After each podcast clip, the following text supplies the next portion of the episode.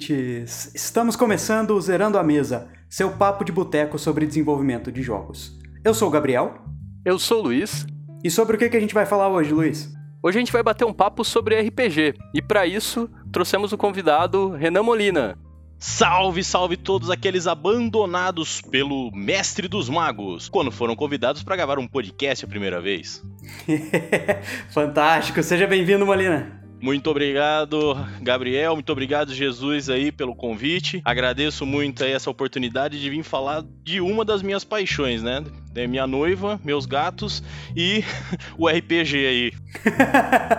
e como foi o seu primeiro contato com essa paixão? Cara, o primeiro contato com a minha paixão começou com uma menina. Olha aí que impressionante. Quando eu estudava no ensino médio, uma garota do, de uma outra sala começou a conversar no, numa hora do intervalo e, e aí ela disse a respeito de um jogo maravilhoso que ela participava junto com o namorado e alguns amigos, que eles interpretavam vampiros e que era quase como um jogo de computador, um jogo de console. A diferença é que não tinha limite limite, não tinha borda, não tinha nada que travasse você que não fosse sua própria é, imaginação. Eu já peguei e falei, quero, me inscreve para isso daí. Aí ela conversou com o namorado dela, entre vindas e indas, uma, umas duas semanas depois, estávamos aqui em casa jogando a minha primeira partida de RPG. No caso, naquele dia não foi o Vampiro, né? Foi o Dungeons and Dragons, terceira edição. E, bom, agora já tô quase ficando maior de idade aí. No. Não, estou maior de idade agora no RPG praticamente, né? Comecei com 15, tô com 33. E jogamos aí uma partida maravilhosa de um bando de level 1 atacando um grupo de goblins que estavam bloqueando as, as estradas que a gente precisava passar para ir pro reino, pro reino vizinho. Inacreditável a quantidade de merda que aconteceu ali, não sei se eu posso falar palavrão aqui. Fica à vontade. Daí deu muita zoação, muita risada. Ah, um bando de moleque de 15 anos jogando RPG, assim, pela primeira vez, ninguém, Onyx tirando o mestre que tava na mesa, ninguém mais tinha ali uma, uma experiência vasta, mas aquilo ali foi o suficiente para falar para mim, cara, você gosta de jogos, esse é o jogo que você vai ter que jogar para sempre. Não necessariamente o Dungeons and Dragons, né? Apesar de jogar ele até hoje, mas o RPG em si, desde esse dia eu fiquei completamente é isso. E não parei mais. leves, leves hiatos, mas nunca parar. É, uma, uma vez jogador de RPG jogador de RPG para sempre, né, cara? Não tem, não tem como. Sim, não. A hora que você sente o prazer de não ter mais amarras, né, do que foi pré-feito dentro de um jogo, cara, é, é, é difícil você se desfazer dessa sensação, né? De realmente você ter total liberdade de pensar, montar um personagem e falar, não, ele vai ser assim. Ele não tem que fazer a escolha X e Y, ele faz a escolha laranja, ele faz a escolha mamão. Exatamente. Eu acho que é, é para mim foi o que me conquistou mais assim no, no RPG. Nossa, eu lembro quando eu comecei também, infelizmente não teve nenhuma menina envolvida. foi meu primo, na verdade, que era bem, era bem mais velho. Eu lembro acho que de ter lido sobre RPG, alguma coisa assim. E eu, na, na humildade, né, cheguei e perguntei pro, pro meu primo, que sabia que ele jogava, né, se ele não podia emprestar os livros antigos dele, que ele não tava usando mais de RPG, que na época era o AD&D, né, o Advanced Dungeons and Dragons, né, então, é, aí eu comecei a ler o livro e tal, comecei a gostar, falei, nossa, bacana isso, né. Aí meu primo chegou e falou, cara, para de frescura e vem jogar no meu grupo, né, a gente tá jogando a terceira edição, vamos jogar esse negócio direito, não sei o que, eu falei, ah, tá bom. E desde então também me considero um jogador de RPG. Infelizmente estou no hiato no momento, mas me considero um jogador de RPG desde essa época também. Acho que uns 15 anos aí. Legal, eu tava, eu tava conversando com vocês, né, no, início de, de, começar a gravação, assim, e eu acho que o primeiro contato que eu tive com o RPG foi o, o, uma montagem que teve na escola, que teve uma professora que ela fez, sabe que não tem semana de estudos, algumas coisas assim, e ela, ela juntou com outros alunos que faziam parte de um grupo dela, eu acho que já que jogavam assim, e eles criaram um RPG, adaptado ali dentro de uma sala que você tinha uma tarefa curta ali para cumprir e era jogado assim com, com paro ímpar, né? No, no, Eu lembro que. Não lembro direito, porque faz tempo.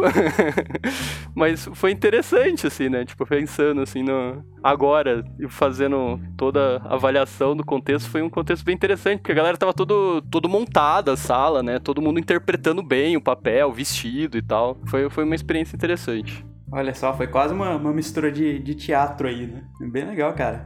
Bem legal. Jesus fez o debut dele com um, direto uma live, que é uma dos, dos grandes sonhos de muito RPGista, que é conseguir participar de live, e o Jesus conseguiu já quebrar a primeira porta já, direto já. Exatamente. Fantástico, cara, fantástico. Nossa, eu acho que se eu chegasse na minha escola e, tipo, falasse que eu jogava RPG, acho que, sei lá, cara, eles me mandavam pra missa, sei lá. Olha, eu vou, vou compartilhar aqui uma, uma experiência rápida. Quando eu tava no ensino médio, no segundo no segundo ano do ensino médio uh, eu tinha uma professora de matemática que ela era bem religiosa. Bom nunca tive muito problema com matemática né? Então ela terminava de passar as lições acabava as lições. Ok nada muito novo por aí né? E aí eu terminava a lição eu puxava os meus livros né? Normalmente de RPG para continuar lendo na aula. E eu lembro que na época eu estava lendo o livro de Nod que é a Bíblia dos vampiros né? Dentro do uni universo do Vampiro às Trevas. Vampiro às Trevas, né? Vampiro à Máscara. Ela olhou e ela. Esse livro com caveiras. Aí eu. Ah, é. É o livro de Nod, é o livro de tal, tal, tal, tal, tal. Aí eu acho que eu esqueci de comentar o detalhe técnico com ela, que era a respeito de um jogo, né? ela entrou em contato com a minha mãe, falando que ela estava muito preocupada comigo, porque eu estava me envolvendo com alguns assuntos muito pesados. e, e foi real, cara. Aí minha mãe quis entender o que que é. Ela já sabia que eu jogava RPG, né? Alguns, alguns preconceitos à parte a parte, né? Mas conversei com ela e falei, né? Eu mostrei o livro e tudo mais, assim. É, ela só pediu para não puxar mais na frente da professora para evitar dor de cabeça futura. Muito bom. É, tem certos livros que é melhor evitar, né? Assim, principalmente do mundo das trevas, assim, é, são alguns livros meio complicados, assim. Com certeza. E que dicas vocês têm aí para quem quer começar no, no RPG? Hum, quem começa? Convidado é sempre. A bucha é sempre do convidado. convidado? Então, beleza. Então, é aquilo, né? É, é, que nem jogar sinuca, né? Que é, quem que é a vez de jogar? Normalmente quem pergunta, né? Então, vamos lá. Cara, a primeira dica, assim, eu tenho acho que três dicas né? Que, que eu passo pro pessoal quando vem conversar comigo e fala: Ah, eu quero começar a jogar RPG. Tá, você quer começar a jogar RPG? A primeira coisa que eu falo, procure pessoas que você se dá bem para estar tá na mesa. Porque às vezes, tipo, puta, não gosto daquele cara, não gosto daquela pessoa, ah, não gosto muito, mas eles são as pessoas que jogam RPG. É, não adianta, quebra, quebra a dinâmica. Não, não, não flui legal.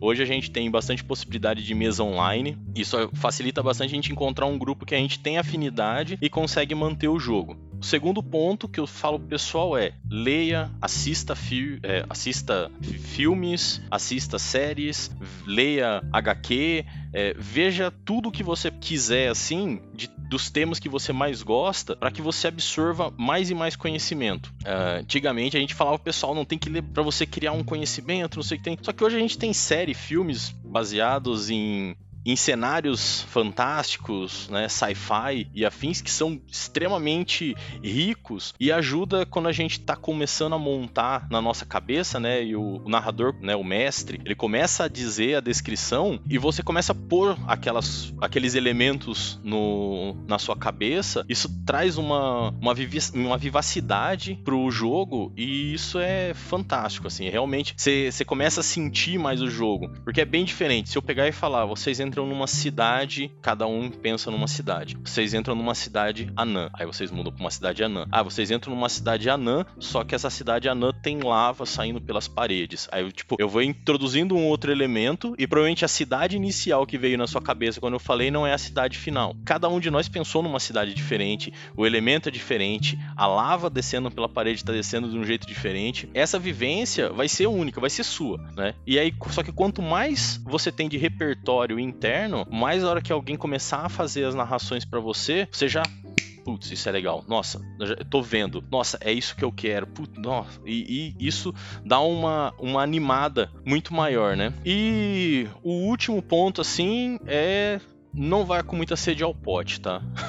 eu falo isso porque eu fui o cara que joguei um RPG de 4 horas. Em uma semana eu estava na Terra-média, no Dom Pedro, comprando três livros de RPG. Voltei para minha casa. Os três livros deviam dar um pouco mais de 500 páginas juntos, né? Que foi o livro é, o D&D 3.0, o livro do jogador, mestre e monstro, eu simplesmente sentei e li os livros de cabo a rabo, de, do começo ao fim deles. Né? Eu literalmente li os status dos monstros do livro dos monstros, né? Eu achava que aquilo era importante, eu tinha que ter aquilo. Aquilo, assim, começou a consumir a minha mente num, num nível hiper hard. E, e, aí teve um amigo meu que, né, na época, que ele falou: Cara, você tá meio chatão, assim, porque você não troca o repertório. E assim, entenda, né, qual que é o momento. Qual que é o momento do jogo, qual que é o momento de sair fora do jogo, né? Entender o on entender o off.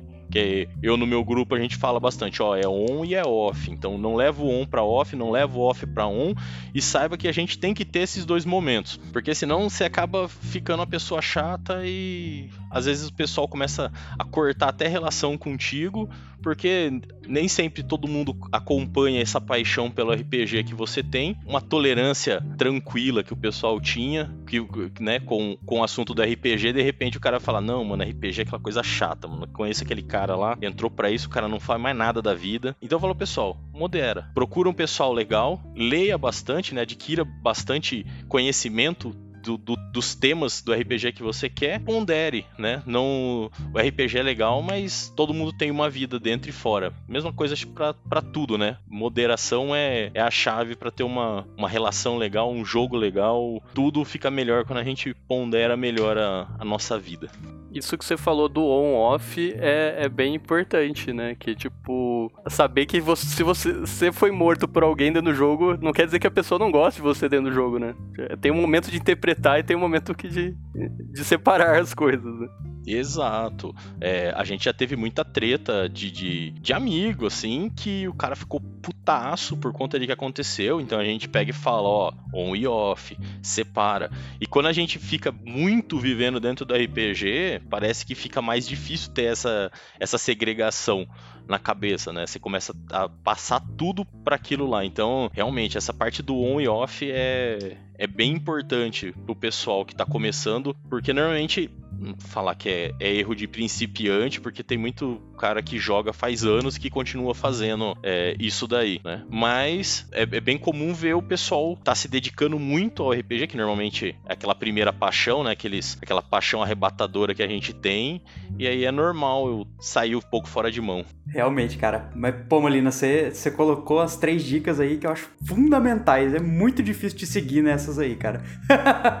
Vai ser difícil colocar uma quarta, uma quinta, é complicado. E, e isso que você falou, cara, acho fantástico também do on e off, porque eu não sei vocês, né? Mas assim, mesmo trabalhando com jogo agora, pesquisando a parte de jogos, poucas vezes eu fui tão arrebatado assim por um jogo quanto no RPG. RPG, cara, ele tem uma, sei lá, uma vontade de te imergir naquele, naquele universo muito grande, né? E é muito difícil realmente a gente separar o que é do RPG, o que, que não é e, e saber parar, né? Pelo menos parar de pensar na próxima sessão. Eu tinha muito essa, isso quando eu comecei a jogar também, assim. Quando eu tinha 15 anos lá, comecei a jogar 3.0, cara, minha, minha semana era pensando na próxima sessão, né? O que, que eu ia fazer, o que, que eu ia deixar de fazer, qual era a estratégia que eu ia, é, que eu ia fazer lá com os jogadores para vencer tal coisa. Eu sempre joguei mais na, na base da estratégia, né? Resumo, ladino, né? Sempre joguei como, como ladino, né? Então eu gostava muito dessa, uh, dessas partes, assim, de, de maquinar coisas dentro do jogo. E eu não parava de pensar nisso, cara. E eu acho que para quem tá começando, acho que isso é fundamental. Saber parar e saber adquirir outros hobbies, saber uh, realmente explorar outras coisas que até podem te ajudar no RPG também, como você comentou. E esse é um tema recorrente, inclusive, que a gente tem né, que é a parte de referências, né? Referências são chave para fazer qualquer coisa, seja para fazer um jogo novo, seja para colorir melhor um jogo que você já tá jogando, né? Achei bem legal, cara.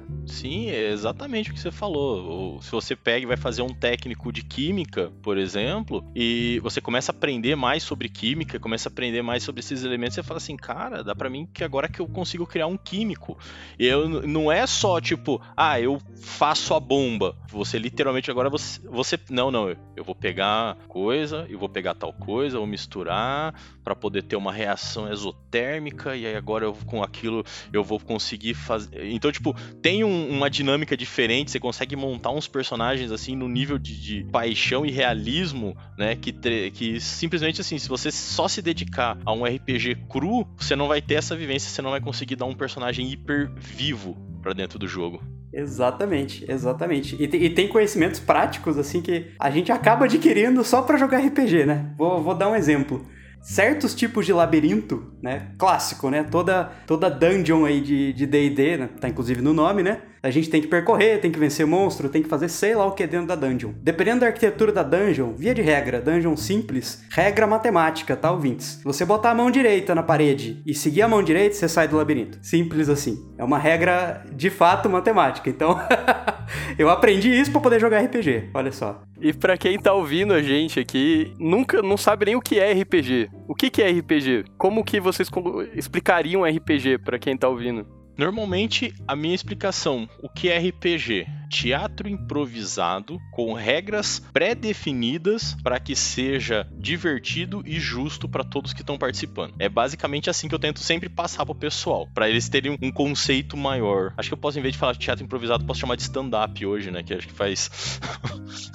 faz sentido. Mas o, o, o, conceito inicial que eu tento passar pro pessoal é isso, de, de base, e aí o resto vem do sistema. Genial, eu acho a sua definição muito boa, porque realmente é um teatro, né, cara? Eu também, um dos benefícios que eu tive, assim, jogando RPG foi me soltar mais, né, em termos de interpretação de papéis. E que nem você falou, né, para você diferenciar do que é um e o que é off, você tem que entender que você está interpretando um papel. E pensar nisso como um teatro, acho que ajuda muito nesse sentido, né? De fato, a gente está interpretando um papel ali e, e jogando uh, um cenário, uma proposta, uma, um enredo em particular que o narrador ou o mestre está tá jogando para você. Né? Eu talvez só acrescentaria uma definição alternativa, né? Que é, eu colocaria assim: é um jogo uh, onde a inteligência artificial é uma pessoa, né? E ela que gere todo o conteúdo daquele jogo. Muito bom. Quem é o sistema é o narrador, né?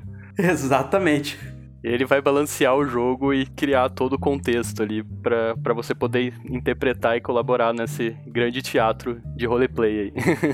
e isso é legal que é um do, do, dos pontos de quebra, né, que os jogos digitais buscam muitas vezes fazer, que é criar um, uma inteligência artificial que consegue adequar em certos pontos. Eu lembro quando saiu uma informação de. Agora não sei se qual que foi dos jogos de futebol, que eles iam fazer com que a inteligência artificial deixassem os jogadores do outro time melhores ou piores com base no, no seu próprio desempenho e eles iam entender, tipo, jogada que você faz e eles iam começar a marcar esses pontos ali. Então eu falei, gente, que interessante. E isso é uma coisa que o RPG faz, né? Desde que o, o mestre seja um, um bom mestre, exatamente nesse ponto. Ah, hoje vamos fazer um jogo mais social. Ah, hoje vai ser um jogo mental. Ah, hoje é porradaria. E aí vê que o pessoal não animou muito no jogo de porradaria, gostou mais do social. Então, beleza, a campanha virou social agora, né? Que eu acho que é um dos pontos que o, os jogos de console né, e computador eles travam. O cara ele montou o jogo para ser de uma certa forma. Pouquíssimos jogos eles têm várias facetas da onde você pode correr, né? Normalmente são jogos bem raros e é, estúdios grandes que conseguem puxar para esse lado. Enquanto no RPG a gente adequa a dificuldade do, da mesa. É, os jogadores não precisam falar nada. A gente adequa a dificuldade da mesa. A gente adota um tema diferente para o jogo.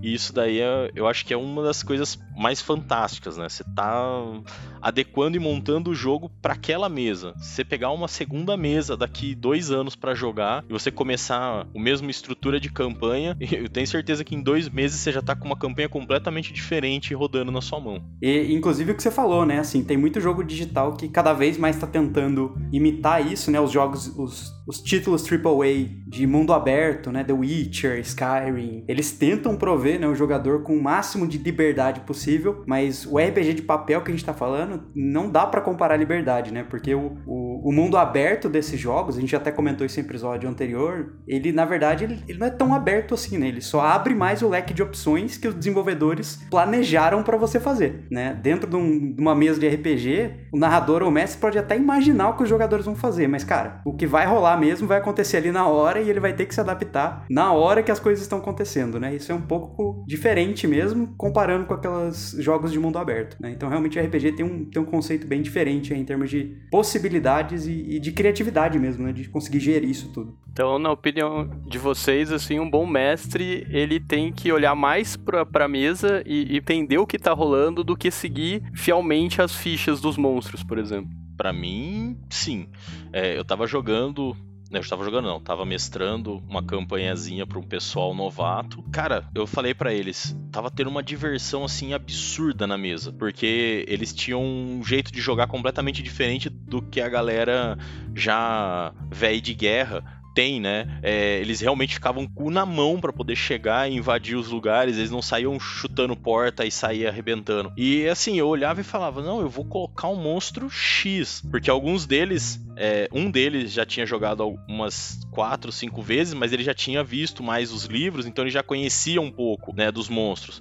Aí eu peguei lá e falei assim, eu vou colocar um basilisco. Aí eu falei assim, eu sei que o basilisco mata eles, mas esse basilisco é um basilisco morto-vivo já semi-arrebentado. E aí, tipo, fui brincando. E vou falar pra você, normalmente pra monstro, né, principalmente assim, se for um vilão importante do jogo, eu mantenho um status mais controlado. Mas pros monstros de meio de game, eu dificilmente faço uma contagem muito adequada de pontos de vida. Ah, ele tem 5 pontos de vida. Tomou 5. Não, enquanto a batalha tá legal, enquanto a batalha tá fluindo, nossa, eu saio levando, né? Nesse daí tinha a menina que era uma, uh, um monge, cara, ela deu um chute nervoso no, no basilisco, assim, aí eu fazia a descrição, e aí, tipo, eles estavam animando pra caramba de ficar socando o bicho. Eu falei, não, não vou tombar ele agora. Ele vai continuar vivo mais um tempo. Eles estão se divertindo. A, a, função do mestre é, é entreter eles. Se tá legal para eles, vamos continuar mais um pouco. Você tem que se divertir com a diversão dos outros. Fantástico, assim, eu concordo totalmente, assim, acho que as estatísticas eles são um guia para o mestre, né, para saber diferenciar qual monstro é mais forte que qual, qual característica foi criada para aquele monstro, né, tá dentro daquele universo do RPG, mas realmente cabe ao mestre ignorar essas estatísticas em prol da, da diversão da mesa. E aí agora eu vou perguntar para vocês, vocês têm algum dado favorito? Tem dado em casa? olha, olha só. Gente, tem tanto. Pessoalmente, né, até, até pelo meu, meu histórico de jogar como, como um ladino D6, né, e porque é mais fácil criar RPG com dados de seis lados, porque a curva de distribuição de probabilidade é mais bonitinha. Ai, adorei quando você fala com, com um cara assim que, que gosta de, de, a curva de probabilidade. Você, nossa, esse, esse daí tá, tá no caminho para começar a fazer os RPG dele já. Já tá pensando com isso daí, já tá pensando certo eu alguns anos atrás eu encontrei um dado de clima. Ele é um D6 de clima, cara. Ele tem um sol, uma chuva, vento, tempestade, neve. Cara, eu, e quando eu encontrei esse dado, eu falei, gente, eu nunca tinha visto esse dado. E aí eu comprei esse dado e assim, ele virou meu xodozinho. Que legal, cara. Não, da última vez que eu achei que eu tinha perdido ele, que ele tinha caído na casa do amigo meu, não sabia onde tinha ido. E aí ele devolveu para mim foi, foi muita alegria, cara. Porque olha. Esse aí eu nunca vi, eu já vi a pedra do clima. Agora, dado do clima eu nunca vi, cara. É bem interessante, também nunca tinha ouvido falar. Sim, eu gosto de procurar esses dados diferentes. É, só que nem sempre se encontra um dado muito assim. É, há, uns, há um tempo atrás eu encontrei um dado de humor né? Que tem o carinha, uma, um rostinho feliz, um malandrinho, triste. Aí eu já fui lá e falei, não, esse é meu. Não tem. Não tenho nem pensamento. Só que eu não gosto de ficar procurando na internet. Eu gosto de quando eu acho nas lojas. Que o loot dá, dá mais emoção no loot quando você encontra na sorte. Faz sentido. Não sei se você já utilizou, mas aquele jogo Story Cubes também são vários dados com, com logos diferentes ali para você compor uma história. Ele em si só é um jogo, né? De criatividade, mas eu nunca usei para RPG, mas pensando agora no que você falou, pode ser uma boa, uma boa forma de ficar gerando quest aleatória, assim, se você tá sem criatividade. Eu não. É muito bom mesmo. Eu não cheguei a usar o Star Cube, mas eu, eu ganhei um no da minha É, eu nunca cheguei a usar o Store Cube no RPG, mas eu ganhei um de Natal, né? E tá ali, tô só esperando, porque existem estilos de mestre, existem estilos de narrador. Tem uns caras que eles ficam, é, eles preparam uma história de antemão e seguem, né? Tentam seguir o máximo possível daquela história. Tem os caras que vão 100% no improviso, o que eu recomendo pro pessoal que é vai no meio do caminho porque você não tem como prever todos os caminhos que um jogador vai tomar. Se você deixar para fazer tudo no aleatório da sua cabeça, né, tudo no improviso, você vai ver que a gente tem padrões. E aí você começa a repetir padrão. Antes que você perceba, você vê que as suas histórias elas não estão indo muito longe. Então monta um pré assim. Só que aí esses dados é, me ajudam para colocar um elemento extra, principalmente quando eu tô improvisando alguma coisa, tipo, ah, putz, eu vou encontrar um vendedor. Joga aqui. Vou encontrar um vendedor que tá triste, ou encontrar um vendedor deprimido. Os caras estão querendo o item do cara, mas o cara tá deprimidaço, não, e ele não tá nem querendo abrir a loja. E só a loja dele que tem o item que vocês precisam na cidade. Acabou. Agora vocês vão ter que animar o cara. Olha que, que, que quest totalmente fora, né? Que um dado tirado, tipo, assim, e que eu provavelmente no, num dia a dia não teria montado esse caminho. Né? Se eu não tivesse parado um pouquinho antes para pensar nisso, eu não teria montado. Mas agora que eu rodei o dado, vi e já comecei a pensar pensar, tipo, olha, daria pra fazer isso, isso, o cara tá deprimido, nós tem que animar o cara. Beleza, se não animar o cara, vocês não conseguem o item, ou vão ter que conseguir através de outros meios, né? Que aí o Ladino pode até explicar qual é os outros meios mais fácil do que eu, que jogo normalmente de feiticeiro. Feiticeiro e Ladino se dão bem, cara. São, são dois, dois esquemas ali muito bons. Qualquer um que casta invisibilidade no Ladino é amigo dele, né? Exatamente. E o Luiz falou que jogou um joguinho de, com as mãos, né? Em vez dos dados, usou as mãos. Você, Gabriel, já jogou já também, cara? Cara, pessoalmente eu só, eu só joguei jogos com, com dados mesmo, né? Com dados em particular, assim. Mas realmente, né, assim, é, a gente tá acostumado a jogar os RPGs, vamos dizer, tradicionais, D&D, é, mesmo menos conhecidos, mas ainda assim tradicionais, né? GURPS e, e Mundo das Trevas e coisas do tipo, que são baseados em dados, né? Mas não tem só esses, né? A gente pode usar outros elementos aí, né? Ou mesmo as mãos, como o Luiz tinha comentado, né? Cê, como é que foi esse jogo, Luiz? Então, basicamente, é, você tinha, quando você, você ia conversar, por exemplo, com alguém, ia ter que fazer algum teste, você jogava um Power Imper contra o cara, para o cara te dar a resposta que você, daquilo que você queria encontrar. Se, se você conseguia, por exemplo, acender uma vela, mas era, era, era no Power Imper, né? Tipo, você tinha que ou jogar no Power Imper contra o, o, o seu inimigo, ou você tinha que jogar no Power Imper contra o narrador para você conseguir executar aquela ação. Eu acho legal essa ideia de usar para o ímpar, usar as mãos e usar outras coisas além dos dados para jogar RPG, porque os dados, as cartas, seja lá o que for, eles só trazem um elemento de aleatoriedade para o jogo. Então a gente está falando de substituir uma IA pra, por uma pessoa. Só que para essa pessoa não calcular as estatísticas todas na cabeça, a gente usa dados para fazer os algoritmos, né, gerarem dados aleatórios e, e tornar a partida um pouco mais interessante. Se a gente pensar nesse conceito, a gente pode literalmente colocar qualquer coisa ali como um elemento aleatório para fazer jogadas de acerto, de ataque, de dano, seja lá o que for. Molina tinha até dado uma ideia boa. Qual que foi lá, Molina? usar o pega-vareta. E aí a quantidade de varetas que o cara vai conseguindo pegar é o sucesso que ele vai ter, aí, ó. Já. Eu tava pensando aqui, uma coisa que tem que ter, né, quando você vai jogar RPG com os amigos, agora nem tanto por conta da pandemia, é se reunir, né, e tem que levar comida, né? Eu falei, olha que legal, pegar aquele Cheetos bola, assim, e aí você tem que jogar para cima e pegar sentado na cadeira para poder dar o seu sucesso. Aí você tem algumas chances. Ou fazer com pipoca também, né? Cara, literalmente qualquer coisa que dá para você incluir uma questão de sorte, uma chance pro jogador, né? Que nem você falou da probabilidade, né? O D20, cada número ali, 5% de sair acumula se até 10, 20, 50, 100 né? Quando usa o D10, 10% cada número, cada grupo, vai carta, 52 cartas normal, 54 com coringa. Então cada uma ali sair de um naipe específico é 25%, sair de uma imagem específica aí são 4,52, 54. E assim, é realmente isso, é qual é a probabilidade. É que nem essa questão da, das mãos, o jogo de paro ímpar também, né? Você tem um fator humano, né? O, o Pedra, Papel e Tesoura, se você procurar na internet, os caras eles falam, é, tem todo um, um, um, ataque na psique da pessoa quando está jogando Pedra, Papel e Tesoura, porque tem, tendenciona-se a nunca utilizar o mais fraco na primeira rodada, né? Então algumas pessoas colocam pedra, outros colocam tesoura, mas dificilmente o papel sai no primeiro. E aí tem as estatísticas de quanto isso sai, e, então é, é uma coisa bem massa quando a gente pega e fala, gente, é, dá para quebrar esse paradigma de que tem que ser dado, né? A inclusão e uso de cartas já foi um, um, uma puxada assim legal e é uma coisa barata até, né? Porque você vai numa lojinha de 99 aí, né? Você acha baralho vendendo a dois reais. E quando você vai comprar ó, um set de dados na internet, você vai pagar meio caro, né? 70 reais, às vezes, num set de dados do D4 ao D20. E nem todo o sistema precisa só de um dado de cada um desses daí, né? Um ladino level 15 rolando um D6 só por vez para acertar um sneak attack é 15 minutos na mesa até terminar, né? Exatamente. Isso me lembra Mundo das Trevas também, jogando D10. Nossa senhora.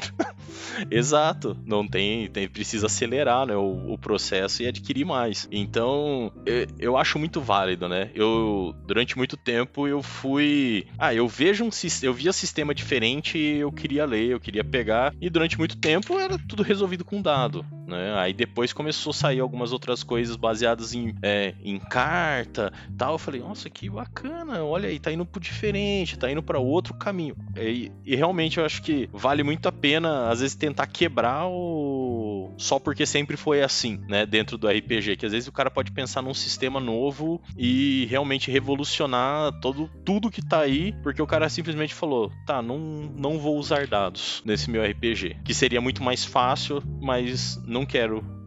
E segue por outro caminho. Isso é bem legal, né? Porque abre várias dinâmicas diferentes, né? Inclusive, se você está criando um sistema diferente, dependendo do jogo que você for incluir, para ter essa aleatoriedade, para ter ou até essa questão de destreza, né? Que nem tava falando jogar o salgadinho e tal, você pode criar uma, uma diversão e um sistema diferente pro, pro, pros jogadores, né? Incluindo colocando jogos, jogos de tabuleiro, né? Eu lembro que eu vi uma galera que tava tent... começando a incluir jogos de tabuleiro no meio de um, de um RPG, assim. Que, por exemplo, ah, tá rolando uma guerra, assim, aí você joga um wargame para simular aquela guerra dentro do RPG, né? Porque se você fizesse os combates pessoais ia dar mais trabalho, né? Dizem as lendas que até agora eles não terminaram a partida, né, cara? Olha aí. E cara, eu acho fantástico e aplicativos também. Tinha um aplicativinho que era para você abrir uma porta e era, acho que chamava 100 portas e eram 100 desafios com 100 portas diferentes para você abrir elas e cada porta abria de um jeito único. E aí eu fui jogando, fui liberando essas portas, tava ali para mim. Eu falava, se eu quisesse chegar e falar assim, vocês encontraram uma porta, a porta tem uma aura mágica e tudo mais assim, né? Querem abrir? Aí entregava para eles o celular e falava assim, tá aqui, abre essa porta e aí vocês vão. É, e às vezes você põe algum elemento de tempo, né? Por exemplo, a sala enchendo de água e o cara tem que abrir a porta em determinado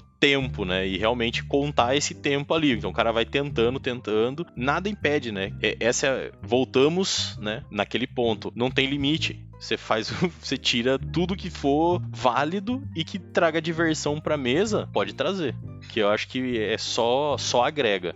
E, e, se parar pra pensar, o próprio RPG ele tem uma influência muito grande de board game. Ele começou, se eu não me engano, foi uma influência direta dos jogos de wargame mesmo, que, que o Luiz tinha acabado de falar. O D&D mesmo, né, se a gente pegar o... Hoje eu não sei se ele é o mais jogado do mundo ainda. Eu acho que o, o Call of Cthulhu tá, tá chegando, tá chegando perto. Inclusive teve uma campanha bem sucedida aí do, do Azagal e do Jovem Nerd justamente fazendo um RPG de, de Call of Cthulhu. Mas o D&D na época, ele, ele foi criado com muito contexto de jogo de tabuleiro. Você tem essa opção de posicionar as peças do jogador, fazer a movimentação. Mesmo os RPGs online que a gente faz hoje, né, o Roll20 ou, ou outras plataformas de, de RPG online, você nada mais, nada menos está subindo um tabuleiro ali para o jogador poder se, se orientar no espaço. O RPG ele veio realmente né, desse, desse conceito, que eram regras pré-prontas, e até acho que pessoal aí na, na mesma faixa etária pode ser que lembre, teve ou, né, pelo menos viu o board game do D&D, né? Que veio depois, né, do, do livro, mas era o esse mesmo conceito. E o Wargame, ele realmente montava o set do cenário e tudo mais, e o D&D basicamente pega esse, né, esse, esse sistema, se não me engano, acho que era, foi o Chainmail, o primeiro que, que eles montaram lá, eles puxam da personalidade, né, você diminui a quantidade de tropas, que antes você, uma tropa vira uma pessoa, e você traz personalidade para ele. Então, é, foi uma evolução que para quebrar mesmo um paradigma, né? Então é isso que é quebre paradigmas dentro, de, dentro das, dos seus jogos de RPG, pode trazer mais coisa. Nada é sagrado tirando a diversão. E a gente comentou do D&D agora, mas o outro grande competidor, pelo menos que eu enxergo, são os RPGs do estilo Mundo das Trevas, vampiro, mago, lobisomem. E sempre tem aquela dúvida, né? Narrador ou mestre? Vocês acham que tem alguma diferença em particular de um sistema para outro nesse sentido ou não? Em questão assim de terminologia, eu comecei chamando de mestre, depois entrou o narrador, mas para mim sempre foi muito mais difícil chamar de mestre, né? E aí depois que eh, a gente assimila o D&D com Caverna do Dragão que passava e tinha o mestre dos magos e você entende que ele era simplesmente o mestre do RPG que eles estavam jogando, é, eu acho que consolidou muito na minha cabeça. O pessoal fica falando, ah, não é narrador porque vampiro é um storytelling, então ele entra num meandro muito mais profundo a respeito. Né? Eu acho que assim, é um nome, você só precisa definir quem que é. Quando eu comecei, tinha uma galerinha, não fazia parte do meu círculo, mas assim, não, porque D&D é uma bosta, vampiro que é bom e não sei o que tem. E tinha né? Até hoje você vai encontrar sempre os fanboys, né? Fanboy existe desde que o mundo é mundo, né, cara? É um conceito, é uma palavra só, só para definir a, a, posição que uma pessoa tá dentro da mesa. Se a pessoa chamar de mestre, narrador, para mim não faz diferença. Né? Eu, não, eu não sinto essa necessidade. Eu sei que tem um pessoal que fica um pouco mais ofendidinho, mas get over, né? Eu acho que, na verdade, eu acho que não tem muita diferença, né? E o problema é isso daí é do status, né? Se se o cara, tipo, tem um problema com o status do, do jogo, já, já, já tem uma coisa errada aí no meio, né? já, já começou errado, né, cara? Não, mas é, é, eu perguntei porque eu acho que assim, para quem começa, eu acho que para quem nunca jogou RPG, eu acho que o termo narrador, ele é mais suave, porque ele dá a entender que você tá contando uma história. Já o mestre me passa aquela impressão de controle. E tem muito mestre que é assim. O mestre, ele, ele quer dominar os jogadores. Ele não quer construir uma boa história. Então acho que talvez né, a terminologia ajude nesse sentido. Mas na prática não faz a menor diferença mesmo. Sim, a gente chegou a discutir, um, acho que um, um episódio atrás, algum episódio atrás, dessa questão, né, do de um bom mestre, ele não tem que estar tá preocupado em ganhar, né? Sim, tem que estar tá preocupado em divertir quem tá jogando, né? A gente falou anteriormente nessa conversa também. Uhum. A vitória do, do narrador, né, do mestre, é quando o feedback no final do jogo, que eu, é uma coisa que eu, eu recomendo que todo mundo que está jogando faça, né, feedback tanto para seus jogadores quanto para os mestres narradores, tiranos e outros nomes mais que os jogos deem para eles, né? Esse feedback ele traz um o status da mesa para você. Cara, não tem nada melhor como mestre quando a galera sai tudo animada. Ou você pega e fala assim, galera, tem, temos que ir porque já deu o horário e a galera, não, não, pelo amor de Deus, vamos ficar mais um pouco. Puta, mas joga mais uma hora. Você sabe assim, eles estão se divertindo. E aí, para você ser um mestre narrador, é esse sentimento que você tem que gostar, que você tá conseguindo entreter as outras pessoas. Você tendo isso, você vai mestrar, você vai narrar, você vai fazer o que precisar ali na mesa e vai ser sucesso. RPG brasileiro, o que, que vocês conhecem? Ó, 3DT. 3DT realmente é, é, gateway de RPG, né, cara? Começa ali. Não, os defensores de Tóquio, né? Quando saiu na Dragão Brasil ou alguma coisa no começo dele, e depois virou o primeiro RPG vendido em banca, banca de revista no, no Brasil, né? Eu lembro de ver assim, aí eu olhava e falava assim, mano, o que, que o Seiya tá fazendo na capa desse jogo, disso aqui? Eu acho que né, eu vi a primeira vez, acho que eu não tinha tido contato ainda com o RPG. Aí eu olhei e falei assim, gente, não faz sentido isso para mim. Aí depois de um tempo que eu fui saber exatamente o que, que era aquele ceia, né? Só que o ceia ele tinha uma armadura de rato com um símbolo de queijo no peito. Então, e aí eu comecei a entender mais o que que era, né, o RPG. Acho que um dos maiores aí que a gente tem no, no, no Brasil é o Tormenta. É uma potência, tem um, uma quantidade muito grande de, de fãs, né? De, de, leais seguidores. E eu acho muito legal como os caras conseguiram construir. No financiamento coletivo deles, eu tive mais contato, assim, com, com o grupo, com as informações, assim. Gente, é um universo super rico Cara, que cadê a Netflix que não tá puxando esse. É, caraca, você acha que Cidade Invisível foi boa? Por que você não puxou um Tormenta pra fazer uma série, rapaz? Era outro nível. Tormenta tem um material muito bom. Eu, eu, eu sou fanboy de Tormenta, eu, eu admito. né? Tormenta, inclusive, começou com 3DT. Ele começou como um suplemento de 3DT. Aí o pessoal mudou pro sistema D20 e agora eles têm um D20 adaptado que é só da Tormenta. E antes era um pouco baseado, acho que no D&D ainda, eles tiraram alguns elementos, puxaram alguns elementos do 3D&T de volta, pontos de magia, por exemplo, e aí começou, começou com essa campanha que deu super certo. E que eu acho incrível, assim, de Tormenta é realmente como eles construíram um universo muito consistente e muito bom. É, eu já li os romances da Tormenta, tem livro, livros muito bons de fantasia escritos sobre a história da Tormenta. Cara, é fantástico. O Leonel Caldela, que escreve, escreveu boa parte deles, puto, o cara é genial, assim. Vale muito a pena conhecer esse sistema. É, aí, ó, o pessoal que tá, tá às vezes querendo saber, putz, por onde eu começo, não sei o que tem. Se você não fala nada de inglês, procura os livros da Tormenta, porque tem uma comunidade grande no Brasil. Tenho certeza que vocês vão encontrar alguém disposto a apadrinhar vocês, a ajudar vocês tanto com o sistema, colocar vocês numa mesa. Eu acho que vale bastante a pena o Tormenta, assim, uma recomendação para quem vai. Ah, vou começar, vou jogar a primeira vez aqui, quero entrar. Procura Tormenta, tá tudo em português português as informações que você precisa, gente. E é BR, né? Vamos, vamos valorizar aí que tem muita coisa BR boa, incluindo aí um dos meus livros favoritos de RPG, né? Que é brasileiro, que é o Reino de Bunda Midão, que é um RPG satírico, hiper zoado, com centenas de referências ao mundo nerd e ao Brasil. Tem um sistema próprio deles lá, assim, que não é fácil de entender o sistema, mas intencionalmente, em alguns pontos assim, você fala assim, gente, mas isso aqui é muito confuso. É, ele é, mas ele é feito para ser confuso, ele é feito para deixar você com a pulga atrás da orelha se tá sendo feito certo ou não. Mas assim, recomendo aí dar uma procurada. Reino de Bundamidão. Bundamidão tudo junto e com um H entre o Bund e o Amidão. Colocaremos no, no, na descrição depois. Tem um outro que eu acho que vale a pena mencionar também. É para quem não gosta necessariamente do gênero medieval mágico, que isso é um ponto. A gente sempre associa RPG a espadas, dragões e dungeons. Mas não precisa ser, pode ser de qualquer tema, é, de qualquer coisa, particularmente. Tem um brasileiro muito bom que fez um RPG chamado Trevas, que eu também recomendo, que é basicamente para quem assistiu aquela série Supernatural, é basicamente uma ideia de Supernatural. Então ele junta várias histórias de ocultismo, de religiões diferentes reais e, e converte isso num sistema unificado moderno, onde você está no, no dia a dia, né, nosso dia a dia de hoje, só que com elementos de magia, elementos de ocultismo e assim por diante. Então vale a pena também acompanhar esse título. É um título antigo até. E já que a gente tá falando de RPGs brasileiros, e para quem quer criar seu próprio RPG, qual, por onde começa? O que, que vocês têm para falar sobre isso? Quem quer começar, primeiro, espere muito lágrima, suor,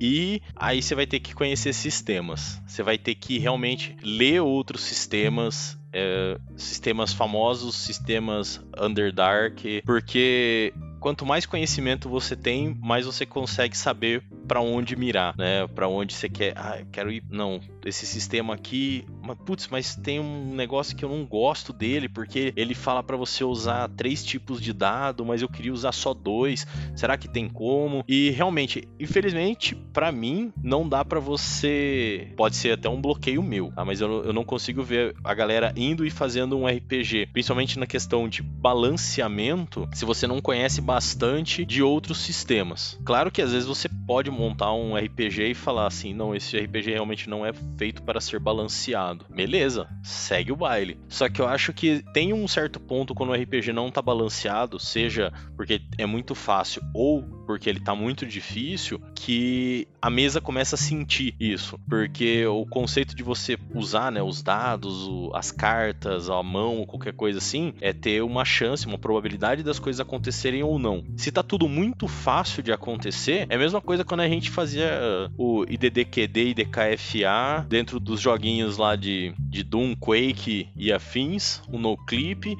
Você joga, mas chega um ponto que toda a graça do jogo foi embora, né? Porque ficou muito fácil. E aí realmente perde o, o, sabor do jogo, né? Essa, claro, né? A minha humilde opinião em cima disso. Quer começar? Leia. Leia outros sistemas. Leia sistema nacional, internacional. É, tem um site chamado Drive-Thru RPG, que o pessoal coloca RPG de tudo que é canto lá dentro. E é, tem bastante pague quanto você quer, às vezes, no, no sistema, ou sistema por 2, 3, 5 dólares agora tá meio caro, né? Mas é relativamente barato em alguns conceitos e dá para você pegar e ler eles e realmente abrir seu conhecimento para seguir com, com o seu próprio RPG. É, eu, eu, acrescentaria também, além de todas essas dicas que você, que você comentou, de olhar o que está sendo feito assim, em termos de. Principalmente no drive-thru que você comentou, das desconstruções do RPG que eles estão fazendo, que a gente até comentou um pouquinho, e eu acho que pode até ficar para um próximo futuro episódio a gente discutir junto isso. Mas, por exemplo, essas coisas de trocar os dados por outro mecanismo aleatório, uh, essas coisas de tirar totalmente o, a figura do mestre e do narrador numa mesa de RPG. Tem sistemas hoje que propõem isso, então dá,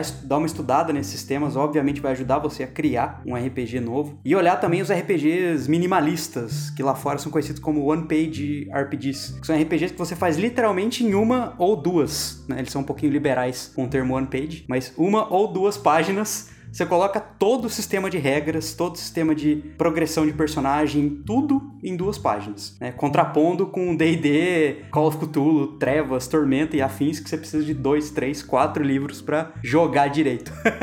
então acho bem legal pensar um pouco nesses sistemas, como eles são menores, são mais fáceis de criar também. Então é mais fácil criar esse tipo de, de RPG do que realmente, não, quero fazer o próximo D&D. Trabalho.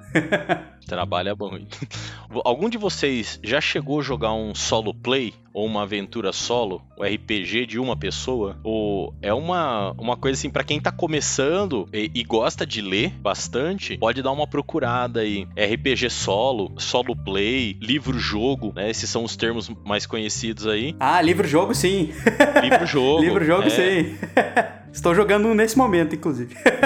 e é assim, é uma coisa legal, porque eles falam: você precisa de um lápis, uma borracha, um dado de seis lados e duas moedas. É, tipo, eles, eles dizem o que você vai precisar e você vai jogar sozinho. Você vai lendo o livro e ele vai dizendo: ah, vai para cá, vai para lá, vai para cá, vai para lá. É legal porque tem bastante ideia, tem bastante conceito. A Jambô editora tem, bom, pelo menos até um tempo atrás, ela tinha alguns livros lá que ela estava vendendo. Não sei se vocês fazem muito jabá aí de graça, mas não não trabalho para Jambô de qualquer forma aqui, mas patrocina nós, Jambô. Mas eles têm, eles têm mesmo, eles traduzem, né, títulos lá de fora. Se eu não me engano, é da são títulos, tem um termo para eles, acho que é Choose Your Own Adventure, alguma coisa assim, que são títulos que você usa o dado e lápis e borracha. Sim, tem alguns jogos na década de 80 80 saiu bastante deles, mas o pessoal até hoje faz. Tem umas versões é, renovadas, né, desses livros-jogos que são muito mais curtos para você poder jogar sozinho mesmo. Tinha uma revista que chamava Só Aventuras, que falava sobre RPG e todo livro e toda a revista vinha com um pequeno joguinho ali de 5, 6 páginas para você poder brincar ali. Eu achava uma coisa legal quando você não tem ninguém por perto, né? Isso, isso é bom também até para quem tá querendo mestrar e ter essa vivência, né, para acrescentar e pensar em coisas que pode colocar ali em aventura também, né? Só para acrescentar alguma coisa, e como todo desenvolvimento, né, que se você vai criar alguma coisa, é muito importante você testar isso e pegar o feedback de quem jogou, né? Com certeza. Sem feedback você fica estático, porque você acha que você tá arrasando e na verdade pode estar tá afundando o seu jogo, ou você acha que ficou uma porcaria e aí o pessoal se animou pra caramba, achou uma coisa genial. Então, assim, pegue feedback, não de uma única pessoa, né? Tente procurar e montar grupos de pessoas para jogar, porque você precisa de pessoas diferentes. Às vezes, algum RPG que você tá fazendo ou uma campanha que você tá mestrando não tá funcionando legal para um grupo de pessoas, porque às vezes não é o, que eles estão procurando na hora. Mas para um outro grupo pode ser que se acertou o nicho ali.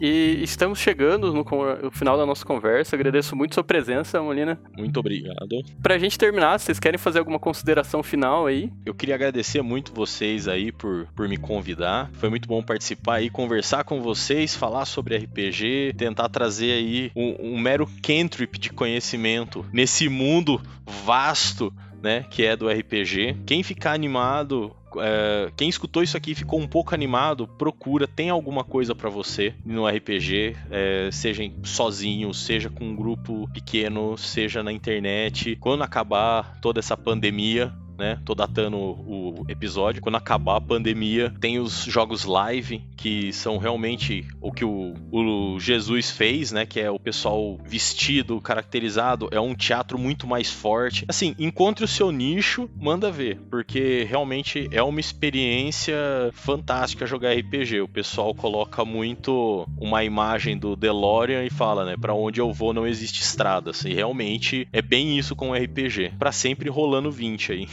É bom, para os ouvintes que, que quiserem entrar nesse mundo e realmente pegar a primeira estrada que, que surgir na frente deles e realmente se desdobrar aí para frente, eu sugiro esses RPGs que a gente já mencionou, os nacionais. Tem alguns RPGs one page que eu recomendaria olhar se você quer criar um RPG, eu acho muito importante, que em particular é o Maze Rats, né, que eu acho que tem tradução, tradução inclusive para uma editora brasileira aqui no Brasil já, que ele basicamente é um sistema one page RPG, mas ele contém vários elementos bem legais ali para você adaptar e fazer um jogo rápido. Você pode ou usar ele para fazer um jogo rápido para testar como como é jogar um RPG, ou usar ele como base para fazer os seus RPGs. Ele tem essa liberdade bem legal que me chamou bastante atenção. Um grande abraço e lembre-se, se o mestre do mago dá uma dica, aproveita, mas captura ele que com certeza certeza o manto é mágico. É isso aí. E se você gostou do, do, desse assunto, né, quer que a gente converse mais sobre ele, comenta aí nas nossas redes sociais, entre em contato que faremos nossos episódios. Muito obrigado, gente. Falou e até semana que vem. Até semana que vem, ouvintes. Tchau, tchau.